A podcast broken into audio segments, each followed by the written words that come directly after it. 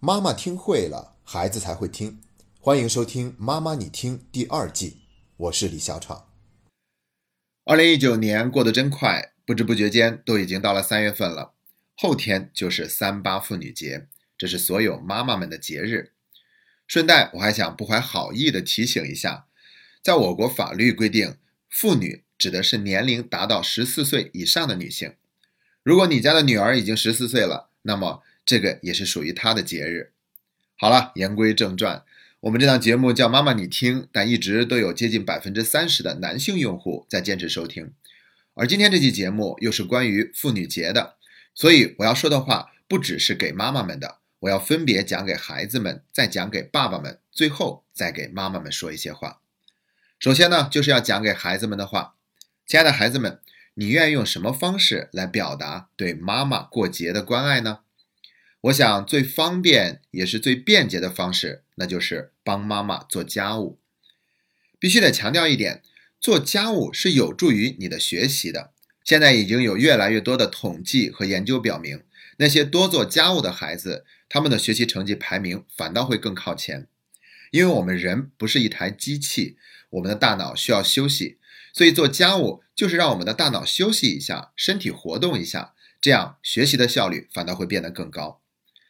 其实呢，我们不是在帮妈妈做家务，而是家务本来就是我们要做的一部分，我们要参与到这个家庭的生活之中，而不是做一个坐享其成的角色。哪怕你是一个孩子，我们要去体会那种活着的感觉，去感受生活的方方面面。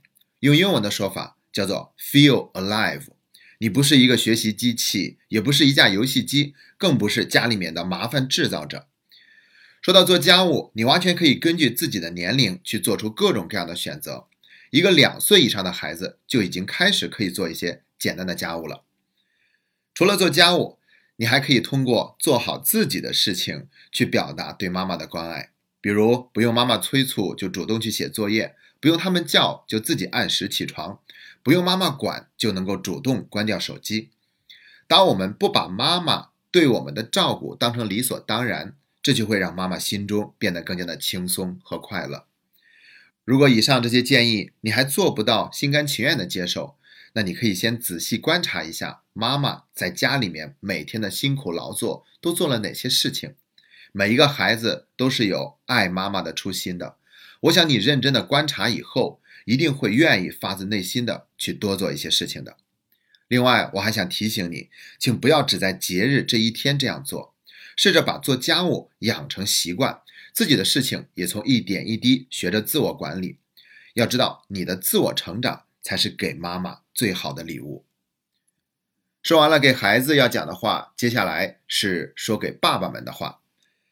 我知道，作为一家之主，通常都会很忙，要担负起养活全家人的重担，工作繁忙，交际应酬，每天在外奔波，都已经十分辛苦，所以。我并不想建议爸爸们回到家还要继续操劳忙碌，那其实也未必是妈妈们最需要的。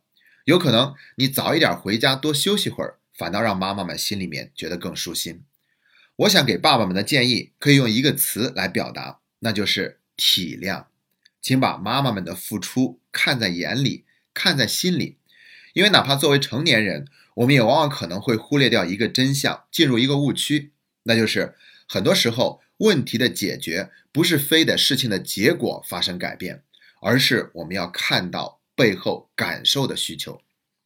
在男权的社会背景之下，母亲成了养育儿女的主要担当者，甚至都已经产生了“丧偶式育儿”这种说法。与此同时，妈妈们的付出反倒没有得到足够的肯定。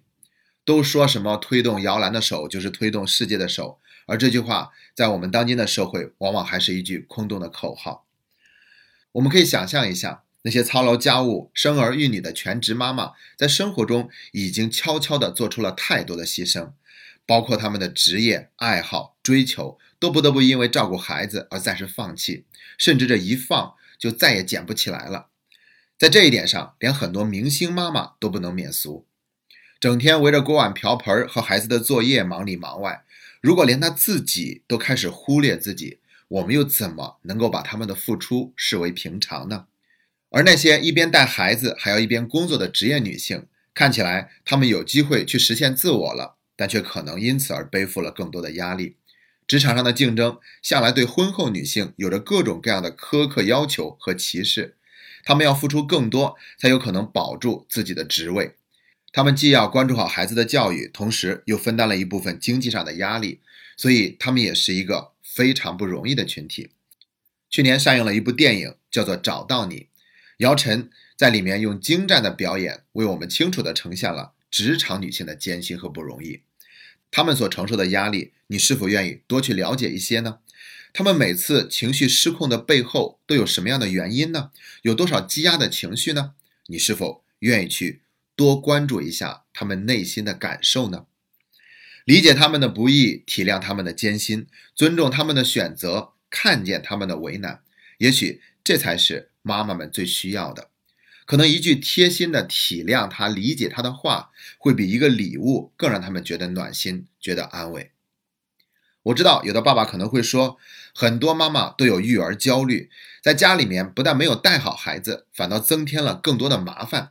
不是跟别人家的孩子比，就是忙着给孩子报各种班，管孩子的方式也是简单粗暴，闹得家里总是鸡犬不宁。我知道这种情况的确存在，而我想说的是，那你可不可以不要直接去否定他，不要横加指责，把没有教育好孩子的责任一股脑推到他身上，而是先去看一看他做这些事情背后的动机，他还不是想要把孩子教育好？先肯定他的动机和付出，再耐心的去商讨具体的做法，这样就会更容易达成共识。女性都是更加感性的动物嘛，她们需要被尊重、被看见，然后很多不必要的争执也就会自动消失。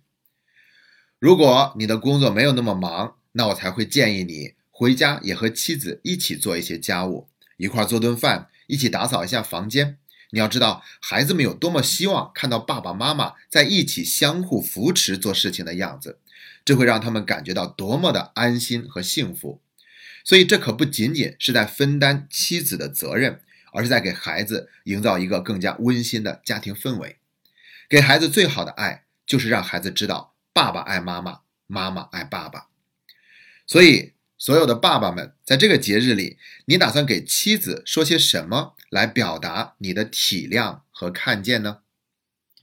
说完了给爸爸们要讲的话，最后就是要讲给妈妈们的话。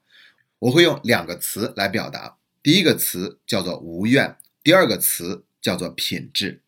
先来说无怨，我知道很多妈妈一边操劳一边抱怨，结果就是做了很多，却没有人会感激。而在得不到尊重和理解以后呢，内心又会产生更多的委屈和怨气。我为这个家里付出了那么多，牺牲了自己那么多的追求，却连一句好话都听不到，这太不公平了。其实这一切是公平的。因为我们在付出的同时，也在索取。我们把自己的操劳当成了可以合理的指责、抱怨的理由。孔子说过：“求人得人，又何怨？有什么好怨的呢？这不就是我们本来也愿意去做，为这个家庭付出的吗？而你也可以试想一下，又有谁愿意总是带着感激的笑脸和一个充满怨气的人相处呢？我知道你并不是不愿意做出这些付出和牺牲。”你是想在付出和牺牲了以后，能够得到他们的尊重和感谢，得到他们的配合。可是，付出了很多和别人自然会明白我们的需要，向来都是两回事的呀，不会自然而然的发生的。更何况，有时我们行为上的勤奋，对孩子教育的忙碌，并没有起到真正的效果。所以，我们要一边做该做的事情。一边想想该怎么向孩子和老公表达自己的需要，而不是等着他们主动给你。做到这一点有时并不简单，因为我们自己都未必清楚自己真正的需要是什么，更不知道如何准确的表达出来。那如果连我们自己都搞不清楚，又怎么可能去期待别人会懂呢？所以，停止抱怨吧，观察自己的内心，做一个无怨的女人，这也是对自己的关爱。说完了无怨，我们再来说品质。如果生活中的锅碗瓢盆、养儿育女诸多琐事注定无法摆脱，那么我们不妨想办法把这些事情做得更有品质。这个品质啊，指的不是你把锅碗瓢盆刷得更干净，把地拖得更亮，而是在做这些事情的时候有一个内在空间出现。内在空间是源于我们读书会读的第四本书《新世界灵性的觉醒》里面的一个词语。这本书里面说，做任何事情都不要只为完成这件事情而去做，也不要为了得到那个结果而去做，而是要关注做这个事情的过程。比如刷碗，不是为了刷干净、刷完，而是关注你刷碗的动作和过程，感受碗和水流给指尖带来的触动。当你拖地，不是为了拖干净，而是感受拖把与地面的摩擦和肩膀中的酸楚。这样做的好处是，能让我们更多关注感受本身，并停止强迫性的思考。要知道，感受是比思维更加接近世界的真相的。这还让我想起来一部电影，叫做《水形物语》，里面的主人公他煮鸡蛋、吃鸡蛋，还有刷皮鞋的场景，让我觉得格外的有质感。其实他做的也不是什么大事儿，就是生活中最平常的事情，但是他是带着一份享受和觉察去做的。我们可以说，那就是一种有品质的状态。而这样做的好处是，会让我们更容易收获内心那份久违的平和与安宁。当我们这样做，变得更有品质的，不仅是这件事情，还有我们的生命状态。前面也说了，行动上的勤奋有时反倒会适得其反。那是因为我们还需要提高自己的智慧等级，也就是生命品质。一旦我们做好这一点，繁琐的家务不就变成了我们自我修炼的机会吗？很多问题将会随之而消失。就像我们读书会一位家长的心得里写的那样，我发现和孩子相处的过程中，家长经常会被小我所控制。之前总认为，当孩子发生哪种状况，我就会用哪种相应的方法去解决问题，这就是家庭教育。可我现在才发现，也许管只是小我在管，那没有什么用的。用爱来守望孩子的成长，才是我最应该给孩子的东西。好了，以上就是这期节目的全部内容了。最后，再次预祝所有的女性朋友节日快乐！但愿这个节日对你和你的家庭而言，都是一个新的开始。今天的节目就到这里，谢谢大家。